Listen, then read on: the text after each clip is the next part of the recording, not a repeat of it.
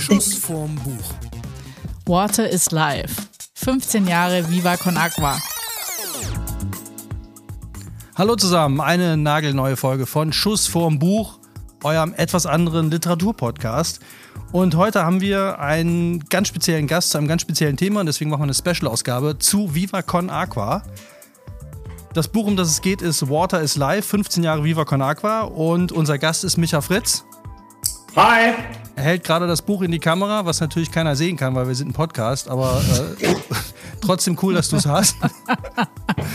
äh, kannst du dich einfach mal kurz vorstellen, damit alle, die dich noch nicht kennen, was vielleicht noch fünf Leute auf diesem Planeten sein können, ähm, wer du bist, was du machst? Ich glaube, es sind viel äh, äh, mehr Menschen und äh, ähm, es geht gar nicht um mich, sondern die sollten alle lieber Conakwa kennen und selbst da kennen. Und selbst das müssen sie gar nicht, sondern sie müssen sich einfach sozial engagieren. Dann ist auch egal, was sie kennen, Hauptsache sie engagieren sich. Äh, ich bin Michael Matthias Friedemann Fritz von Viva Conakwa de St. Pauli E.V. Äh, wie E.V. andeutet ein gemeinnütziger Verein, den wir 2006 im September, nämlich genau am 28. September, äh, gegründet haben die Idee hatte Benjamin Rainer Adrian, äh, damals St. Pauli-Profi, schon 2005.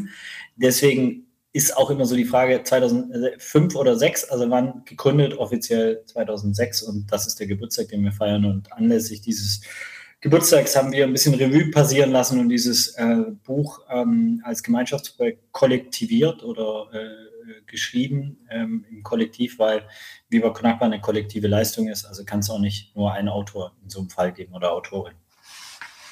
Du wolltest gerade fragen, warum, ob wir jetzt 16 oder 15 feiern. Ja, genau. Ich wollte wissen, ob 15 oder 16 Jahre Viva Con Aqua. Vielleicht kurz, wie es gestartet hat. Genau, wir, also Benny hat damals äh, wirklich beim FC St. Pauli gespielt und da gab es ein ominöses oder sehr bekannt, äh, ja, wie sagt man, nee, einfach ein ominöses Trainingslager auf Kuba. Und zwar die erste westliche Mannschaft, die ähm, dort ein Trainingslager gemacht hat. Auch Fun Fact, äh, zwei Spiele gegen die kubanische Nationalmannschaft gemacht. Und wie sind sie ausgegangen? Ja, das ist Lustige. eins äh, mit Presse, das hat äh, 3-1 Kuba gewonnen und eins ohne Presse 3-1 St. Pauli. Geil. Ähm, das will ich irgendwie, äh, keine Ahnung, ob da was dahinter steckt. Egal. Und ähm, ja, im Zuge dieses Trainingslager hatte Benny die Idee, etwas mit der gesellschaftlichen Rolle, die auch dem äh, Fußballspieler ähm, äh, beigemessen wird, eben zu starten und äh, äh hat äh, die Idee gehabt, äh, sich für sauberes Trinkwasser zu engagieren. Und wir sind zusammen aufgewachsen, kennen uns aus Lumbeburg bei Stuttgart, also Schwabe, Schaffe, Schaffe, Brunnebaue und haben dann etwas gegründet, was wir nicht wussten, dass wir es gründen und auch nicht, wie wir es gründen. Und ähm, ich glaube, da liegt auch viel mehr Magie und Innovationskraft drin, als viele auf den ersten Blick vielleicht denken, weil wenn man von was keine Ahnung hat, dann ist es perfekt, weil dann gründet man etwas Neues. Wenn man nämlich eine Ahnung davon hat, dann gründest du genau das, was du ja die Ahnung davon hast. Und deswegen glaube ich, ist es essentiell, etwas, ähm, ja, auch wenn man etwas Neues kreieren will, Menschen ohne Ahnung zu integrieren. Und da war der ahnungslose Michael Fritz perfekt.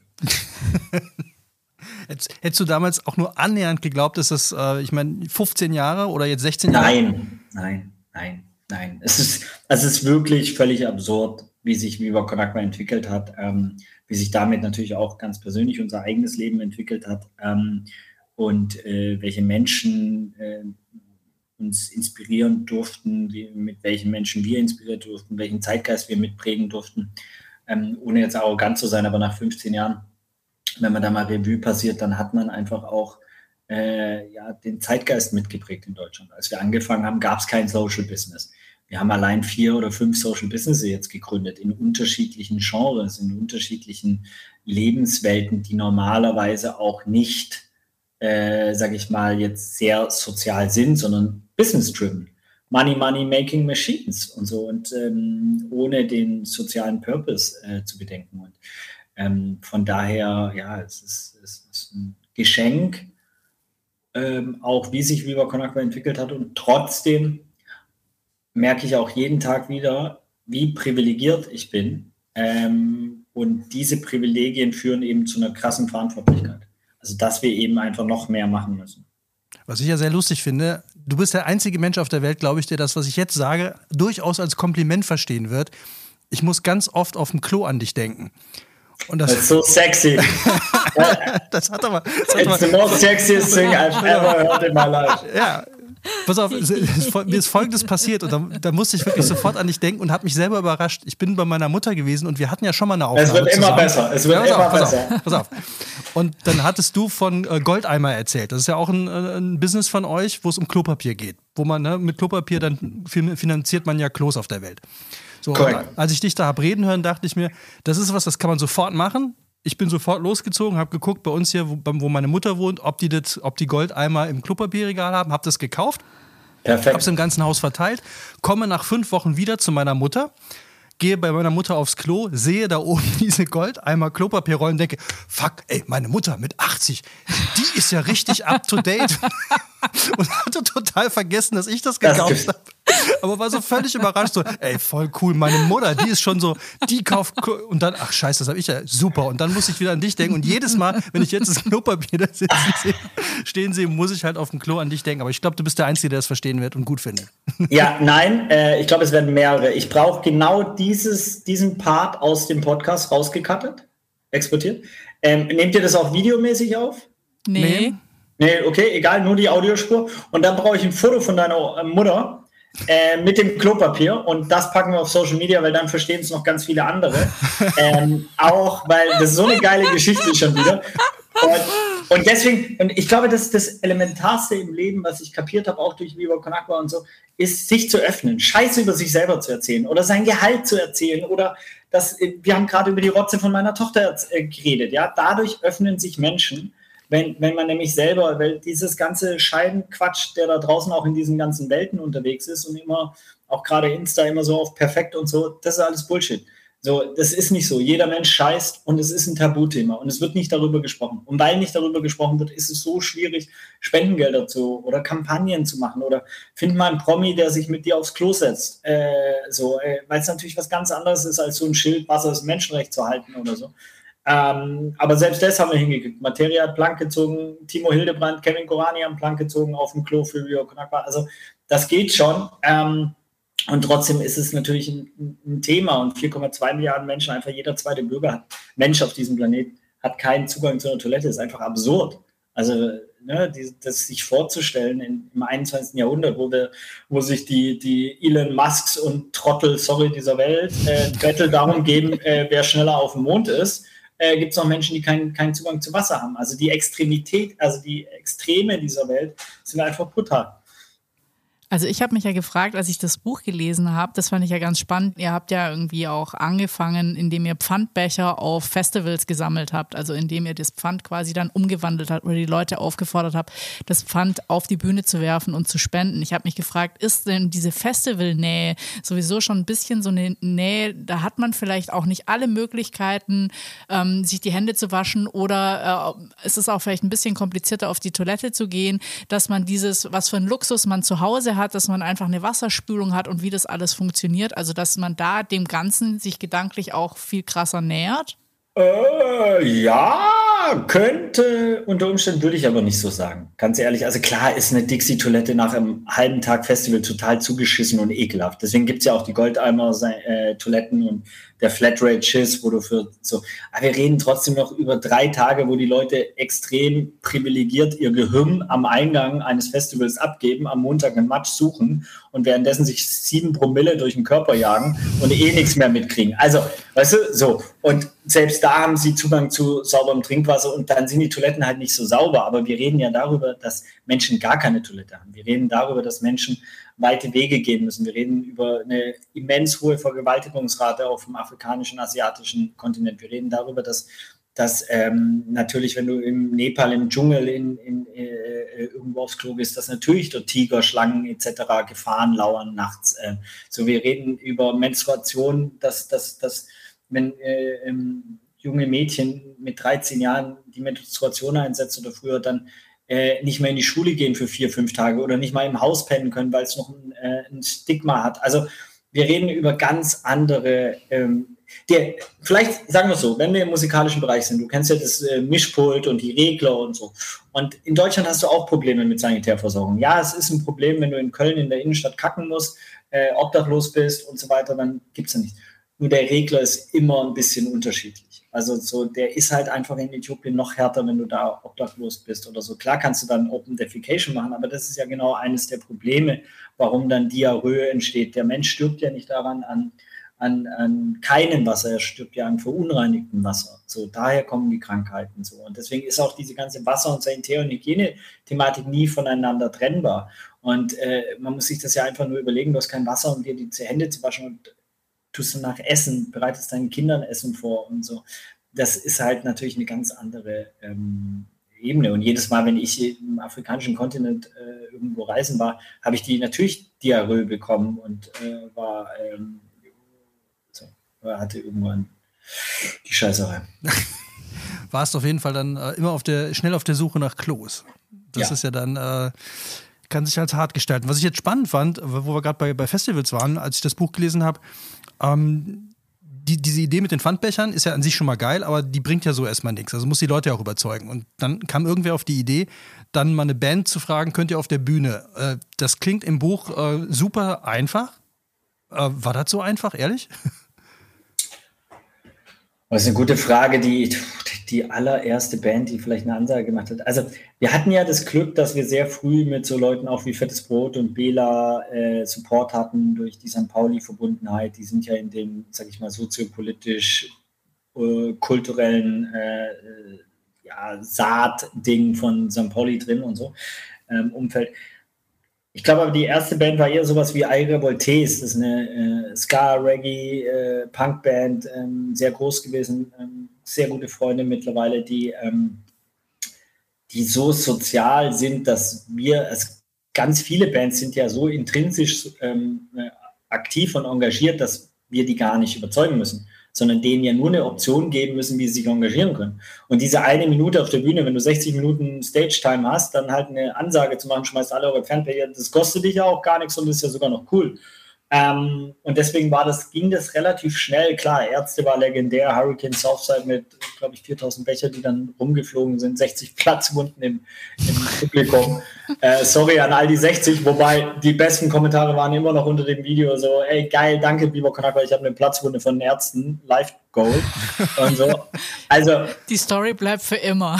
Die Story bleibt für immer. Wir dürfen es nicht mehr machen, weil natürlich 60 Platzwunden ne, ist, ist, ist Collateral Damage, äh, muss nicht sein.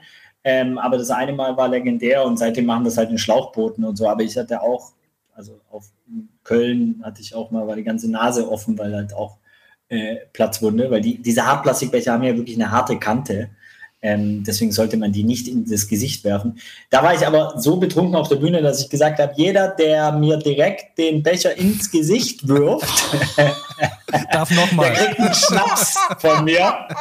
Und ähm, ja, dann haben halt die Leute wirklich auf meinen Kopf gezielt und einige haben getroffen und das hat dann auch ein bisschen wehgetan. Es war aber lustig. Also ich glaube, es war lustig und ich glaube, es geht ja auch darum, Leute ein bisschen hervorzulocken, aus den Komfortzonen herauszuziehen. Und wenn sie dafür irgendeinen Trottel wie mich als Projektions- oder Wurffläche brauchen, dann, ey, here I am. Aber ich würde mal sagen, im Kölner Karneval ist die Quote der Leute, die irgendwas in die, ins Gesicht geworfen kriegen und verletzt sind, definitiv höher.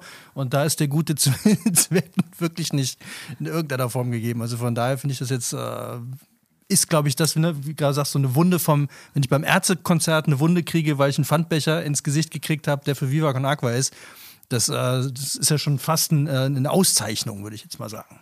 Es ist halt der Unterschied zwischen der gute Jack und der gute Zweck, ne? Ja, den kannst du, glaube ich, aber auch so jetzt für Social Media nehmen. Den kannst du so für Social Media auch nehmen. Bitte auch äh, exportieren, dass wir da zwei schöne Social Media konforme Dinge haben, damit auch ein paar Leute den Podcast hören. Auf jeden Fall. Wir haben übrigens einen treuen Hörer, der nochmal einen Schritt zurück, fiel mir eben noch ein, der mir mal erzählt hat, dass es ja nichts Geiles gibt als den Schiss in den Wald. Das ist einer unserer treuesten Hörer, der total begeistert davon ist. Und er meinte, es gibt eigentlich in unserer westlichen Welt kaum noch was Befreienderes, als wenn man wirklich mal im Wald richtig schön kacken kann. Äh, ja, finde ich interessant. Äh, wie heißt denn der Treuse? Äh, wollen wir das transparent machen? Oder wie heißt der? Heiko. Nennen wir ihn Heiko. Wir ihn Heiko, Heiko, ja. Heiko der Waldscheißer. Ähm, Ich muss sagen, ich bin nicht so ein Fan davon, weil ich immer das Problem habe, was mache ich mit meiner Hose. Deswegen, Heiko, ich würde gerne wissen, wie du das machst. Ja, gib mir, wenn das dein, dein Game ist. Aber wenn er so ein freiheitsliebender Mensch ist, macht er es wahrscheinlich komplett nackt. Also wir werden, ich bin ziemlich sicher, wir dass, werden wir, ihn fragen. dass wir darauf, äh, Heiko, du weißt, wer gemeint ist, melde dich und klär uns bitte auf. Wir geben das dann auf jeden Fall weiter und äh, können wir auch direkt auf Social Media posten. Also wir machen gerade eine geile Social Media Kampagne mit, mit ja. allem möglichen Shit. Ja, ja, mit allem möglichen Shit. Wir müssen jetzt auch mal so ein bisschen ähm, über, über das Buch reden und was ich ja toll fand, war, also erst erstmal die Frage, warum habt ihr das gemacht? Also was, was ist der, der tiefere Sinn von dem Ding?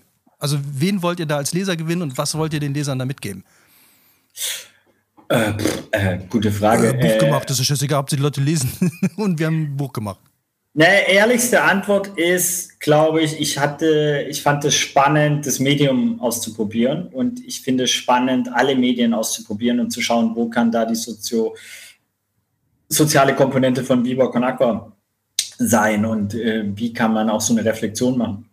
Und von Anfang an war für mich das Wichtigste und Spannendste an dem Konzept, was ich auch nach wie vor finde, ist, dass es halt nicht nur diese Selbstbeweihräucherung ist, was natürlich nach 15 Jahren auch ein bisschen äh, sein darf und so, aber dass es von zwei Seiten gelesen wird. Das ist quasi ein Wendebuch und äh, die, die erste äh, Teil ist halt wie Viva Con Aqua und 15 Jahre und so ein bisschen die Geschichte erzählen und auch sehr viele Personen des öffentlichen Lebens zu Wort kommen lassen, die uns unterstützen, wie da ist halt ein unveröffentlichter Songtext von Clouseau drin oder Joy und Max, ähm, Herre Joy Denalani schreiben über die, sage ich mal, Entwicklungszusammenarbeit auch in der ganzen BIPOC-Culture äh, und äh, Kolonialismus, die Themen, die White Saviorism und so weiter, also was sehr harte Themen auch sind. Dann hast du äh, Janine Michelsen, die über Humor schreibt und die Äthiopienreise und so weiter oder Caro Kebes Kurs, also sehr viele interessante Gastbeiträge.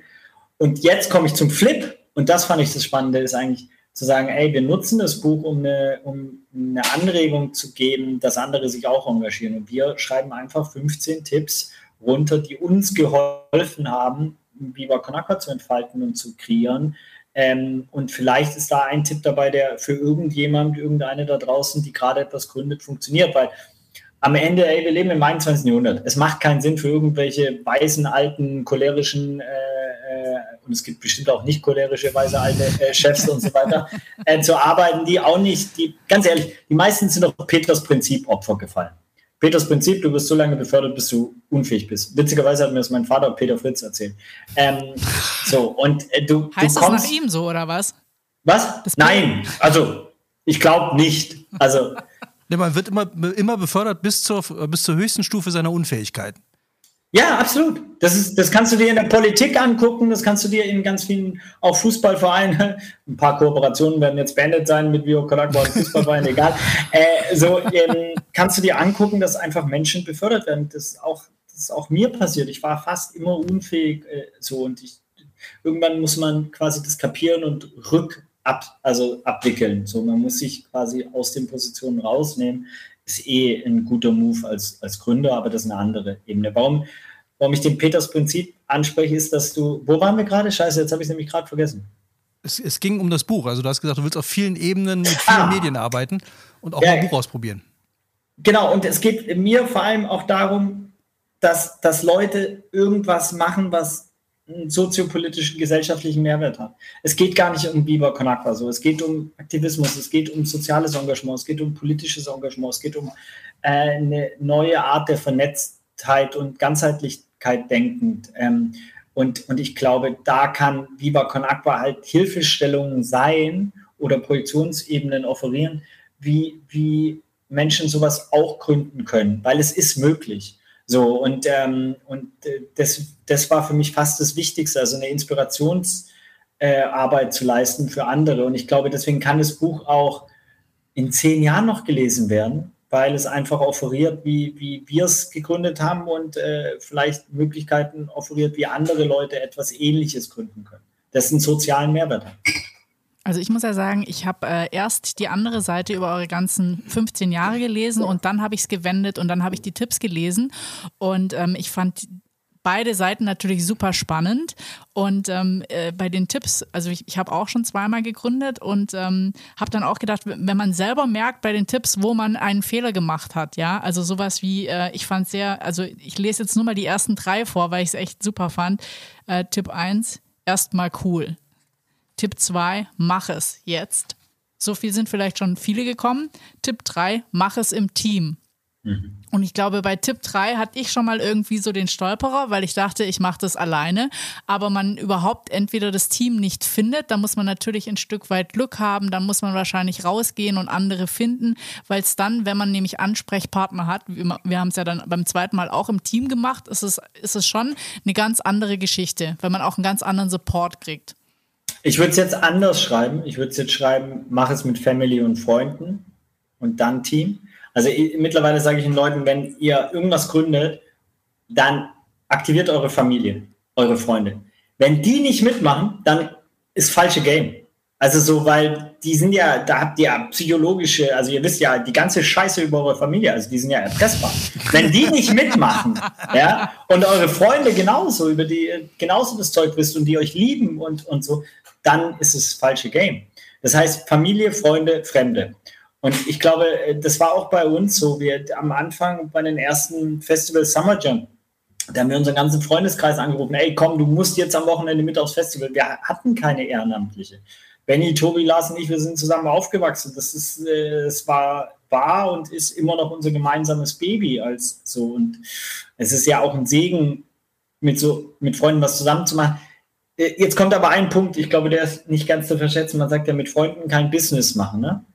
Ähm, und ich würde es revidieren, kein Profit-Business machen. Also kein Business, wo es um Geld verdienen geht. Wenn du was Soziales machst, kannst du es mit Freunden machen. Ist trotzdem äh, komplexer, weil ich habe mit äh, Benny zusammen gewohnt, ich habe mit dem eine Freundschaft, äh, so wie eine Bruderschaft quasi und ich mache äh, führe Viva Con Aqua mit dem auch äh, so. Und da hast du natürlich viele Ebenen und jeder weiß aus der Paartherapie, wer sie noch nicht gemacht hat, sollte sie jetzt sofort anfangen. Äh, und ich kann eine gute empfehlen. Ähm, long story short, ähm, weiß, dass natürlich da die Ebenen komplett vermischt werden. Und dann du diese Sache und emotionalen Ebenen und Beziehungsebenen, das halt sehr schwierig wird zu trennen irgendwann. Aber habt ihr das denn wirklich durchziehen können? Weil ich meine, am Anfang, okay, diese, ihr habt ja diesen klassischen Gründungsmythos ne, mit der WG, ihr habt zusammen gewohnt. Es ging nicht um Profit, sondern um Social. Und irgendwann kommt ja Geld ins Spiel. Und was ich ja auch sehr toll fand bei, diesem, bei dem letzten Podcast, den ich mit dir gehört habe, war ja dieses Ding, warum soll ich denn damit kein Geld verdienen? Ne? Das ist ja so ein, so ein Ekelding in Deutschland, dass man sofort, wenn man sagt, so ja, ich mache das im Social Business und ja, du verdienst aber 4.000 Euro oder 5.000 Euro. Das darf man nicht. 5.000, ja. Brutto. Ja, meint jetzt gar nicht dich, sondern egal wer. Ne? Man wird ja, ja aber ich verdiene 5.000 brutto, um das transparent zu machen. Ja, das und du wirst, ist ja das Geile. Man wird, man wird ja deswegen sofort angegriffen, weil man damit ja kein Geld verdienen darf. Du kannst das größte Arschloch sein und irgendwie die Welt kaputt machen und irgendwie bei der Bank arbeiten, bei einer Ölraffinerie, scheißegal da würde nie einer hinkommen und sagen, oder da gehen sie eher hin und sagen dann, hey, du bist jetzt mal irgendwie äh, nicht in Urlaub geflogen, super. So, aber mhm. wenn Leute wie du, die werden ja sofort angefeindet oder erlebt man ja dauernd, dass man dann irgendwie so, ja, das darfst du nicht. Du musst dann komplett so sein.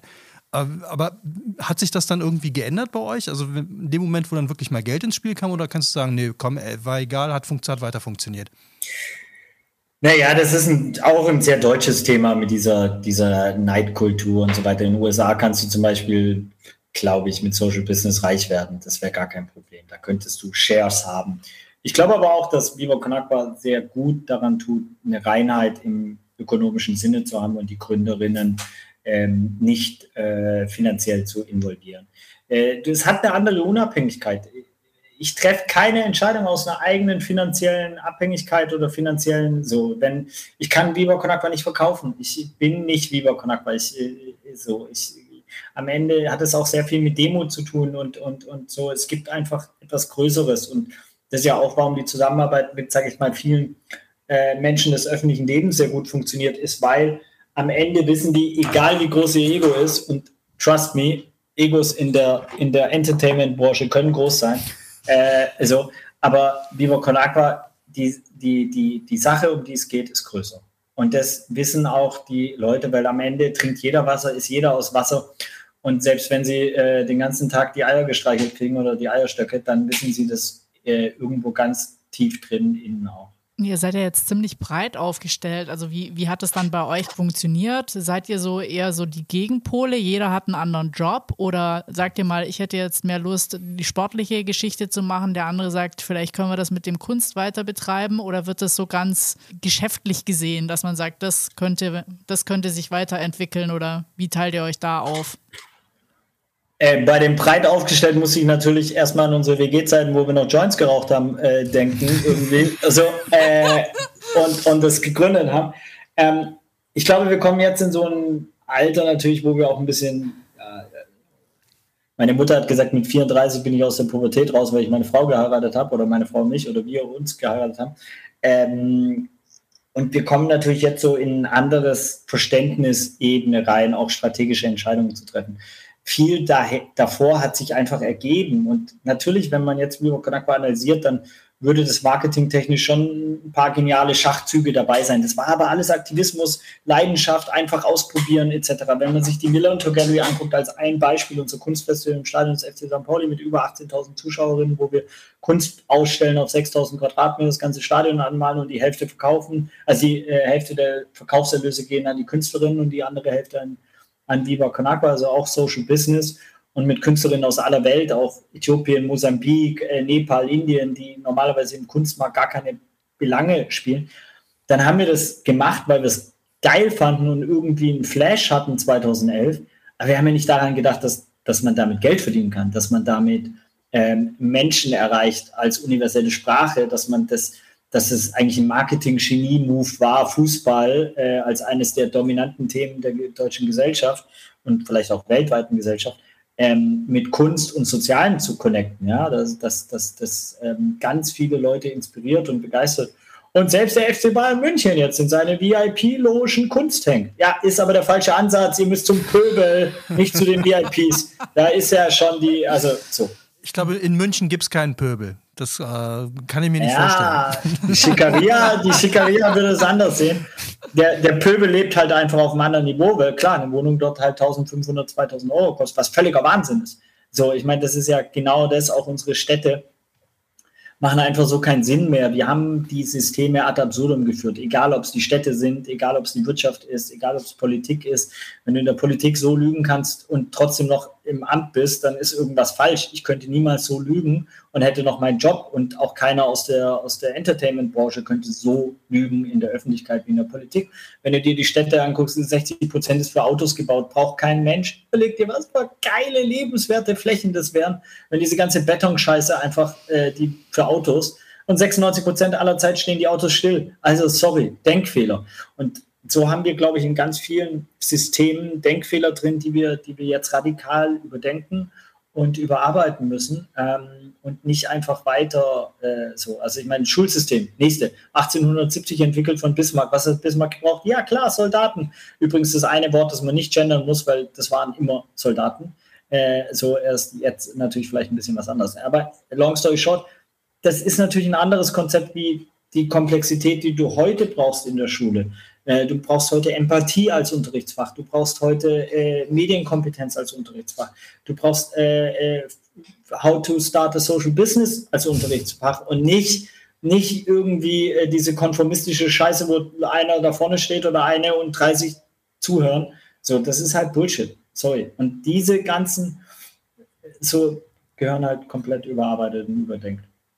Ja, das fände ich auch total spannend, wenn man einfach mal ein Social Business in der Schule gründen würde. Ich glaube, dann würde schon, würden sich viele Dinge verändern. Ich hatte auch das Gefühl, dass bei Corona bei den meisten Menschen so ein Ding losgegangen ist, dass man jetzt viel mehr local unterstützen möchte und dass auch, wenn jemand was local quasi erfindet, das viel mehr angenommen wird. Also ich hatte jetzt letztens mal einen Vortrag in der Nähe von Stuttgart, da hatten, äh, sind wir eingeladen worden zum Thema äh, Grundsch äh, nicht Grundschülern, äh, Schülern, die so zwischen 12 und 16 sind, äh, als wir als Startup, dass wir da mal hingehen und denen mal so erklären, wie funktioniert ein Startup, wie, wie haben wir uns gegründet und dann haben die eine Woche lang ähm, was gemacht, also haben selber ein kleines Business entworfen in so kleinen Gruppen und wir sollten uns das angucken.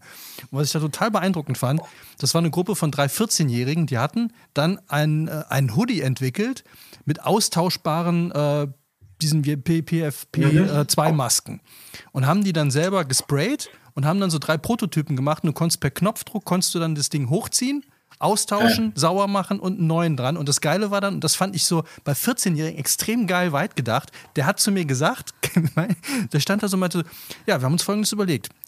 Wir verkaufen dieses Hoodie als Basis, diesen Hoodie als Basismodell und dann, weil wir Geld machen wollen, was wir dann spenden können, verkaufen wir Accessoires. Und damit, mit den Accessoires, meinte der halt, dann haben die 20 ähm, Masken designt, Ne, mit, einem, mit einem Schmollmund drauf, mit einem Clownsmund drauf und meinte, und die verkaufen wir dann für 5 Euro das Stück und davon gehen 4 Euro an irgendeine Stiftung. Und ich dachte, Super. fuck, ist das geil. ist das gut durchdacht? Kannst du mich bitte connecten mit dem, damit wir das. Nein, wirklich. Ich meine, das sind, das ist ja. Ähm und die haben die genäht. Die haben die wirklich, die haben, die haben Prototypen in dieser Woche, äh, haben die da einen Prototypen genäht. Dann hatten sie so einen, einen, einen Skater dabei, der hat das halt einmal äh, designt, also wirklich mit, mit Edding draufgemalt. Und das sah richtig cool aus. So, und dann, gut, diese Masken haben sie dann auch ein paar genäht, aber du konntest dir genau vorstellen, okay, wenn die jetzt an irgendeine Firma rangehen und da jemanden finden, der das finanziert, das könnte eine richtig coole Idee werden. So, und da war ich echt beeindruckt und dachte mir, warum ist das nicht genau wie du sagst, Schulfach und dann lädt man einfach mal ein paar Startups ein und die sich das angucken, dann klar kann man denen richtig gute Tipps noch geben, ne, wo man sagt, okay, ihr müsst es dann vielleicht noch so und so gestalten oder da ein bisschen mehr drauf achten. Aber ansonsten haben die ja Ideen und das finde ich so, das ist so, liegt so total brach, weil es einfach in der Schule überhaupt nicht, da ist dann hier, ey, wir müssen jetzt erstmal lernen, wir hier ne, Biologie und dann machen wir Erdkunde und dann denkst du, ja, ey, weiß ich nichts mehr ey, von. Ey, ich habe 13 Jahre an, äh, auf einer Schule verbracht. Ich war äh, 26 Semester, auch 13 Jahre an Universitäten. Ey, einen Scheißdreck habe ich da gelernt im Vergleich zu Viva Con Agua. Wo ich mich selber ausprobieren konnte, wo ich Fehler machen konnte, wo ich auf die Fresse gekriegt habe, wo ich äh, Feedback bekommen habe, wo ich instant Projekte umgesetzt habe. Natürlich müsste das Teil der Schule sein. Wie wichtig ist denn so Fehler machen? Macht ihr viele Fehler? Ja, nur. Also bis heute. Nein, wirklich. Also klar, es gibt auch viele Sachen, wo wir keine Fehler gemacht haben, aber aber bei jedem Business, bei jeder Aktion, wo wir gemacht haben, haben wir Fehler gemacht und haben die, wir haben auch eine hohe Optimierungskultur, ähm, so immer gucken, wie kann man es geiler machen, wie kann man es besser machen und so, was kann man, kann man optimieren und so.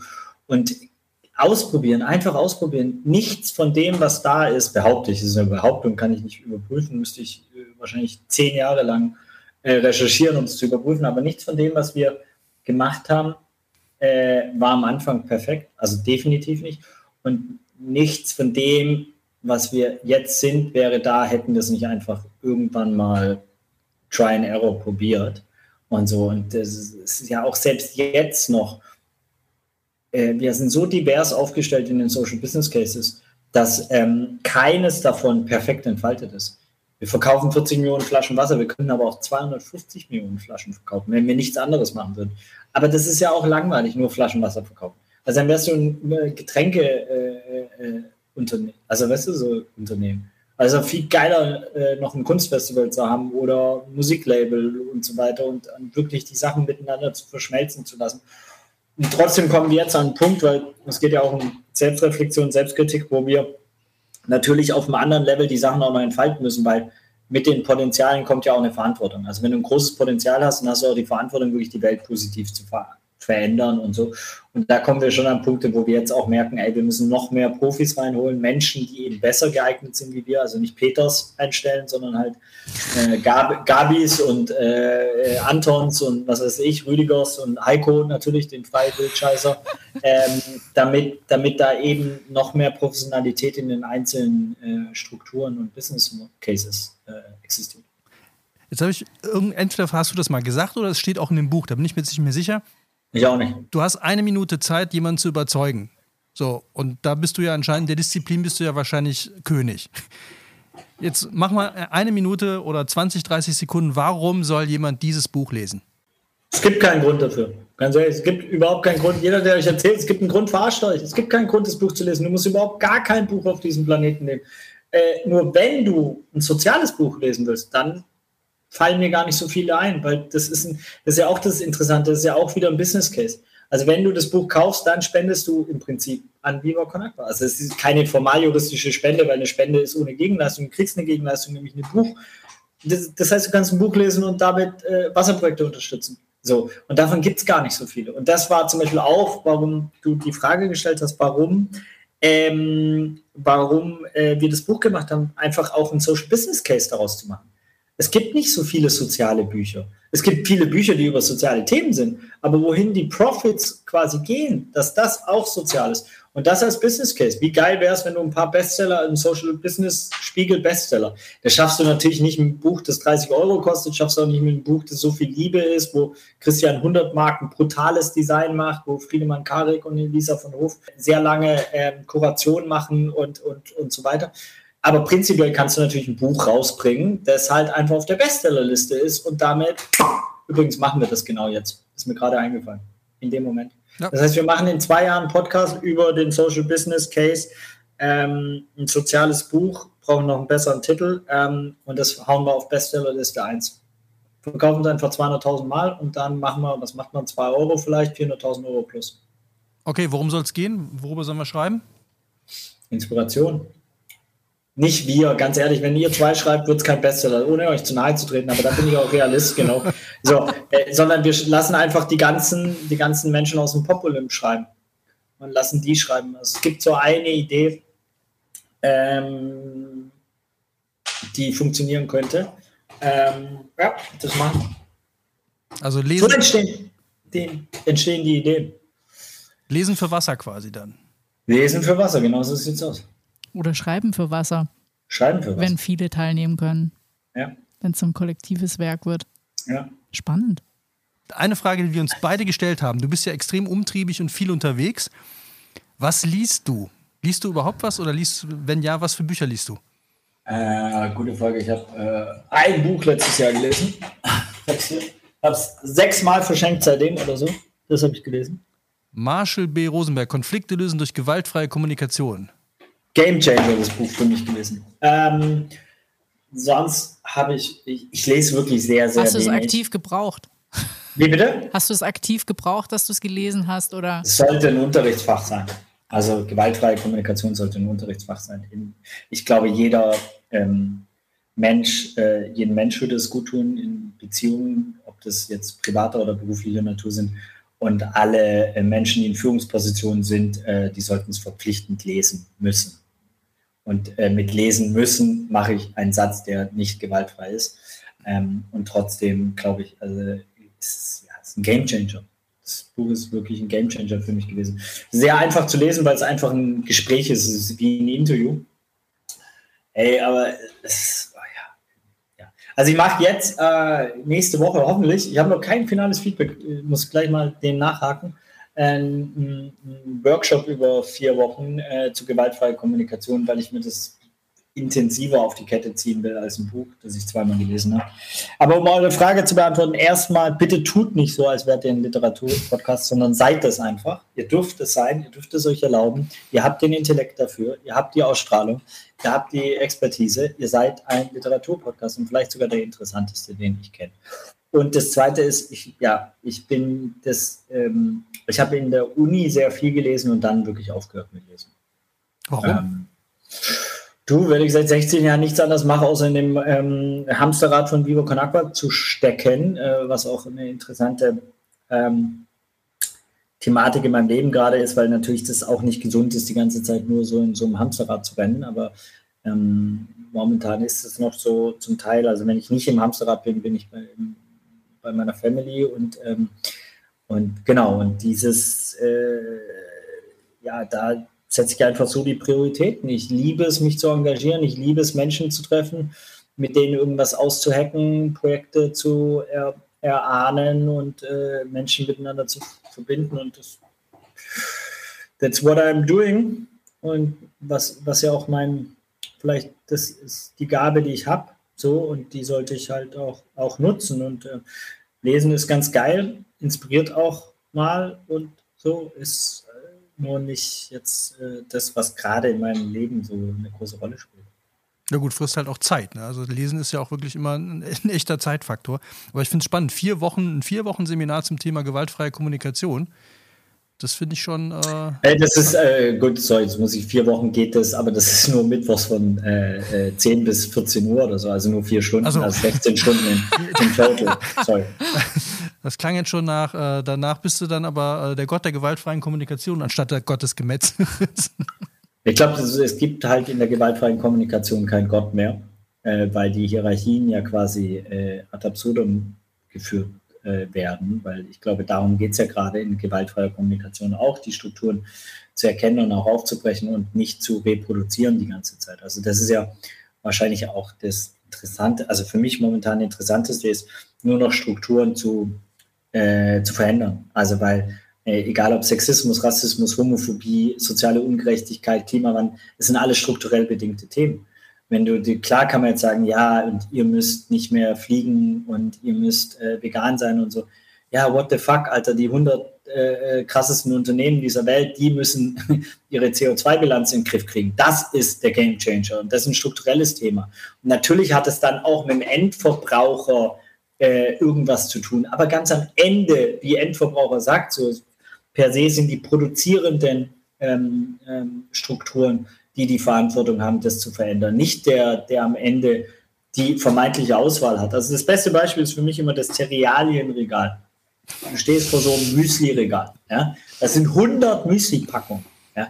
Äh, und jeder gaukelt dir vor, irgendwas Besonderes zu sein. Wenn du es runterbrichst, gehört es drei oder vier Firmen. Es ist fast überall die gleiche Scheiße drin. Mal mit Zucker, mal halt die, die, die, die Öko-Variante. That's it. Aber es ist keine Auswahl. Es ist keine wirkliche Auswahl.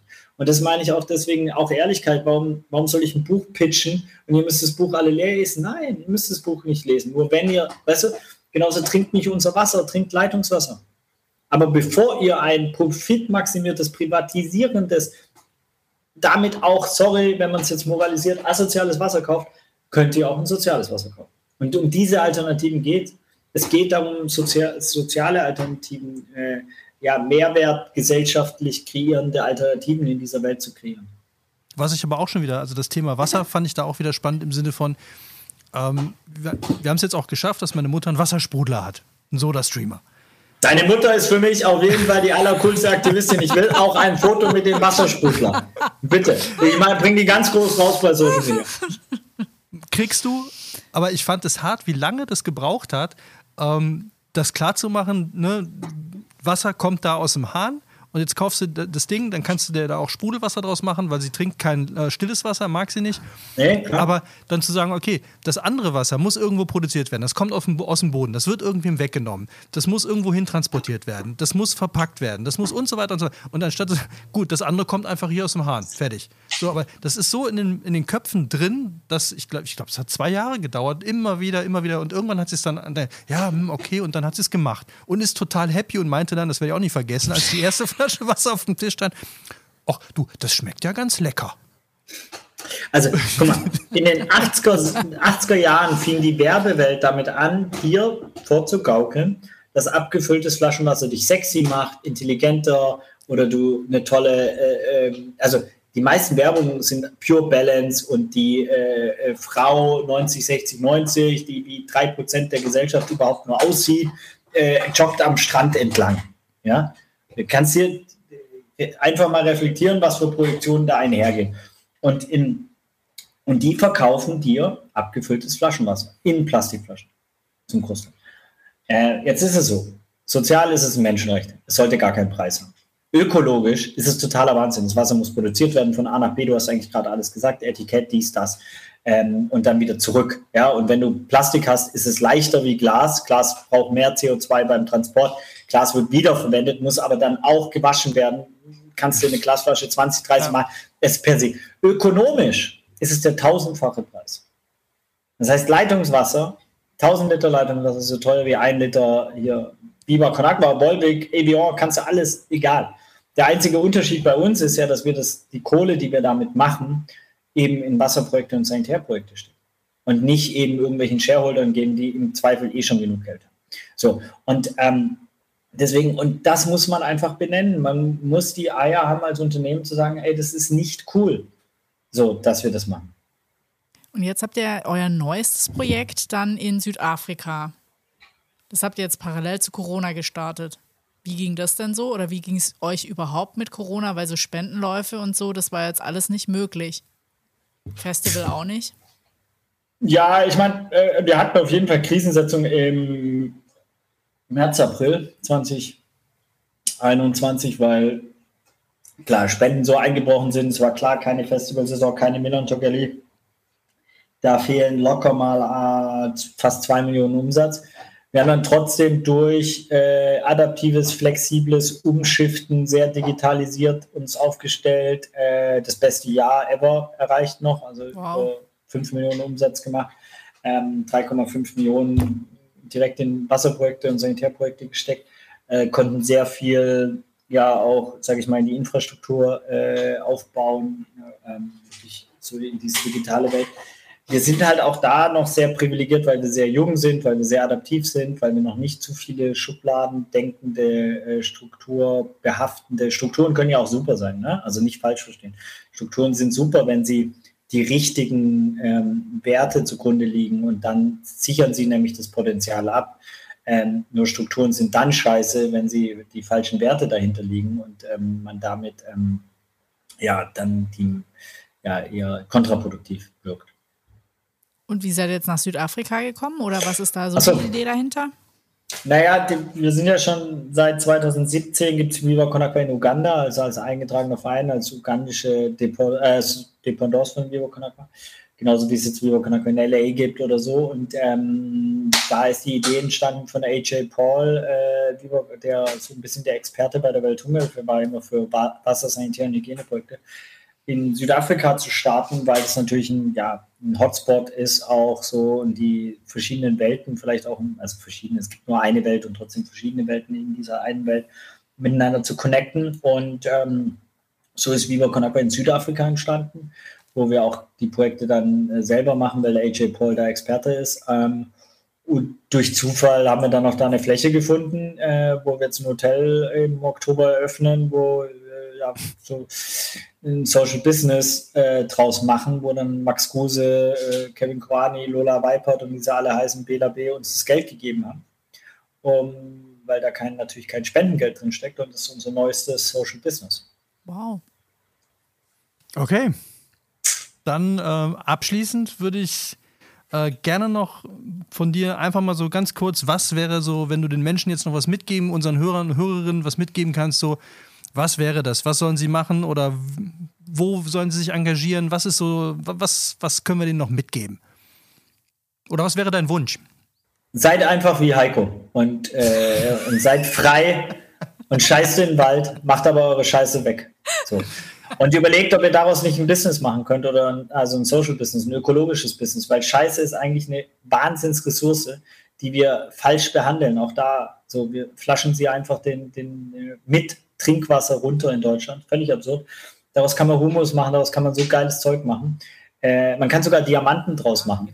Man, man kann die äh, Scheiße in Krematorien packen, so lange erhitzen, bis es Diamantsteine gibt. Also deswegen, es ist da noch so viel äh, möglich. Ähm, und wenn ihr nicht wie Heiko sein wollt, dann seid wie äh, Chantal und gründet ein soziopolitisches, gesellschaftlich Mehrwert erzeugendes ähm, Unternehmen.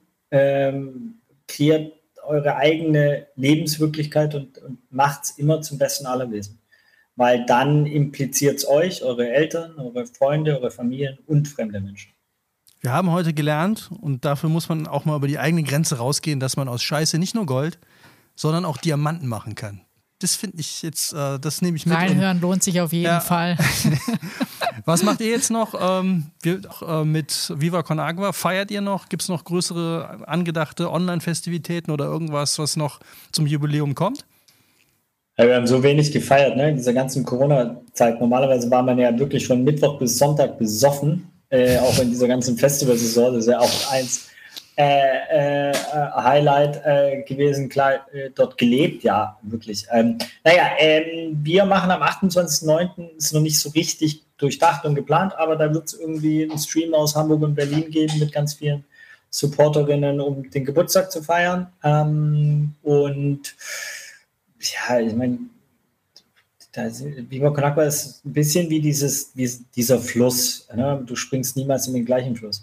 Also allein durch diesen Podcast wird, äh, bin ich mir sicher, Heiko äh, äh, Unterstützer von Viva Con werden äh, oder zumindest Goldeimer und damit hat sich das schon verändert, Viva Con und Goldeimer wieder und äh, das ist, glaube ich, auch das Magische, dass es immer in Veränderung ist und immer geiler neuer Scheiß entsteht.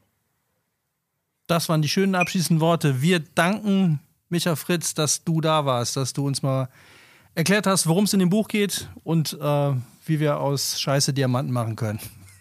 Wenn es euch gefallen hat, lasst uns einen Kommentar da. Spendet an Viva Con Aqua, trinkt Wasser zu Hause und wenn ihr in den Wald scheißt, nehmt es wieder mit oder vergrabt Vergraben ist auch okay, oder? Absolut, oder geht Psycho.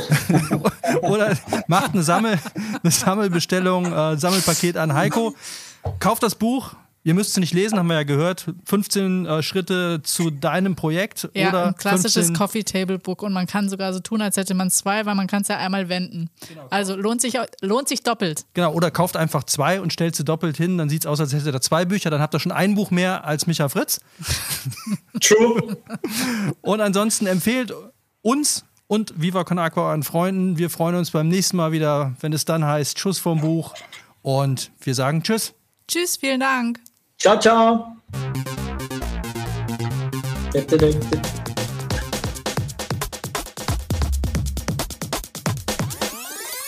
Schuss vorm Buch.